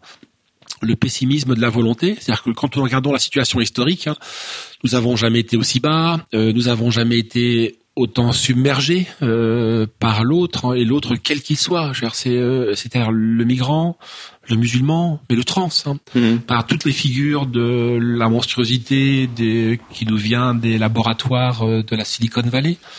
Donc l'altérité radicale, ce que nous n'avons jamais été. Nous sommes menacés de submersion, donc de disparaître chez nous, de jamais le péril n'a été aussi grand, euh, parce qu'après tout, le péril était intérieur lors des ce qu'on appelle les grandes invasions, mais il y avait un péril pour le coup, mais donc la situation catastrophique, historique et catastrophique, pessimisme de la volonté, euh, euh, pessimisme de l'intelligence, hein, du constat, du diagnostic, hein, mais optimisme, disait Gramsci, de la volonté. Donc euh, je produis ma volonté produit l'optimisme. Euh. D'accord. Donc je, je m'en remets à ça. Si euh, de toute façon si on s'en remet pas à ça, moi je vis dans Lyon. Hein. Je suis un fou de littérature. J'ai une belle bibliothèque que je, je néglige depuis des années. J'ai plein de choses à lire en fumant des cigarettes et au coin du feu. Mais simplement ça, c'est ce que je voudrais dire aux survivalistes. Hein. Oui. C'est que on peut faire ce choix-là. Moi je peux le faire hein, après tout mhm. ce choix-là. Je suis isolé mais la violence du monde nous rattrape toujours. Euh, la violence de l'histoire nous rattrape toujours. Donc on peut pas, on peut, il est faux de penser qu'on peut se retrancher dans un petit îlot. Euh, le mot de Voltaire euh, à Candide n'a jamais fonctionné. Euh, moi, je peux le faire, hein, jamais. Et j'ai tendance à penser que j'ai parfois envie de le faire, hein, puisque je me dis, mon Dieu, c'est 4 milliards, ils sont chauds. Nous, on, est, 70 millions et dont la moitié de traîtres. Hein. Donc, je c'est, il faudrait d'abord qu'on fasse les ménages chez nous. donc, ça a un côté décourageant. Mais à côté de ça, si on produit pas d'optimisme, si on produit pas un discours offensif, positif, performatif, hein, euh, là, je me réfugie dans Lyon. Mais si je le produis, bah, je me dis, mon Dieu, c'est le mot de Dominique Vénère. Euh, Vénère appelait ça un imprévu. Il appelait ça l'imprévu dans l'histoire. Oui. Alors évidemment, l'imprévu, il est euh, de double nature. Hein. Euh, l'imprévu peut être malencontreux, peut être fâcheux, genre, ça peut être une invasion aussi. Euh. Mais il y a eu toujours des choses inédites qu'on n'attendait pas. Euh, on vient de faire dans l'élément un numéro sur la futurologie, très précisément pour dire que le, futur ne se pense pas, parce qu'on mhm. n'a pas les outils pour le penser. Euh, on n'a pas les outils symbiotiques pour le penser, on n'a pas les outils technologiques pour le penser. On a du mal à se le représenter. Donc tout indique hein, que la situation va dégénérer, euh, peut-être que jusqu'à nous engloutir et à nous anéantir, ou à l'inverse, hein, que ça va être, va apparaître, comme il est apparu souvent dans notre histoire, hein, une sans de geste, hein, Roland qui va nourrir tout l'imaginaire médiéval, hein, l'imaginaire des croisades. Hein. C'est euh, sur une défaite de Charlemagne et de Roland à Roncevaux où il dit euh, douce France, où il regrette sa douce France. Hein. si vous écoutez la chanson de Roland, il y a plein d'analogies avec notre notre époque, hein, puisque la douce France où est-elle? Cette douce France. Hein. Pour autant, cette défaite va nourrir euh, tout l'imaginaire médiéval, euh, croisé, etc. Une Jeanne d'Arc, que sais-je? L'homme providentiel est souvent il y a les hommes aujourd'hui, il y a la colère, il y a, il y a un souci de révolte. Hein, euh. les gilets jaunes sont, euh, un, signal. Bien sûr, euh, La population n'est pas aussi atone. Hein. La population n'est pas aussi léthargique que nous le pensions. Enfin, en tout cas, que je le pensais. Oui, Donc, il y a quantité de choses hein, qui qui corrigent le, le, désespoir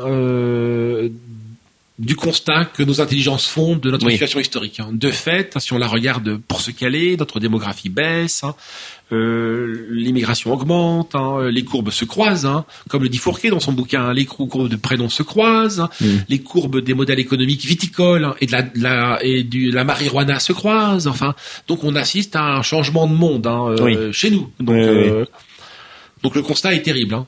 mais euh, y a, on a des ressources. Vrai. On est un peuple, je le dis, je, j'adore, je, je, veux dire cette phrase. Hein. On n'est pas un peuple de, on est une race de lutteurs, pas de patineurs artistiques. Genre, de, de, chez le paysan, chez l'aristocrate, chez le curé, chez le soldat. Quand une on race, pense une race de lutteurs. Au, sac au, sacrifice de nos ancêtres Voilà. aussi, moi je le Donc, vois comme un devoir. ouais, ouais. De toute façon, il faut faire la Ouais. chose jusque jusqu'au sacrifice de symbolique de Vénère, euh, avec le message qu'il a voulu transmettre. Quand je pense à notamment à, à la mort de Vénère, je me dis que on n'a qu'une solution et c'est se battre jusqu'au bout euh, pour rendre hommage à toutes ces personnes qui ont aimé l'Europe, qui l'ont incarnée et qui euh, et qui euh, Mais l'ont une allégorie, j'en parle, le- je l'ai écrit ce livre en, particulier à, euh, euh, avec plusieurs figures tutélaires, dont celle de Dominique Vénère. C'était à votre question sur le l'attentat de Christchurch. Hein. Mhm. Euh, Dominique Vénère a pensé que l'heure n'était pas encore hein, à la riposte. Hein. Et donc il a préféré offrir son corps, hein, euh, sa personne, hein, euh, de manière expiatoire en sacrifice, hein, pour Oui. réveiller les consciences, pour sortir, disait-il, les Européens de leur dormition historique. Mhm. Mais c'est qu'une dormition, c'est pas une mort. Euh, il adorait le monde orphique, de la magie et des de Tolkien. Mhm. donc c'est une dormition, comme dans La Belle au bois dormant. Elle est en dormition et puis il y a un prince charmant qui vient la réveiller. Donc c'est ce geste, il l'a fait parce que l'heure n'est pas encore à ce type de riposte. Si dans la configuration d'une avant-guerre civile qui débouche sur une guerre civile, elle y viendra euh, de fait. hein. Mais lui, son geste, en tout cas, moi je l'interprète aussi comme ça, de réconciliation entre les païens et les chrétiens. C'est, euh, il se suscite pas euh, euh, au Grand Orient de France. Hein. Oui. Le suicide, du reste, c'est un mot qui est récusé. Il se donne pas à la mort volontairement comme les vieux Romains au Grand Orient de France, mais dans la cathédrale, dans un geste, de, dans un souci de réconciliation des deux grands imaginaires européens, les Oui. saints et, et les héros. Donc ça, c'est un, un- un premier point.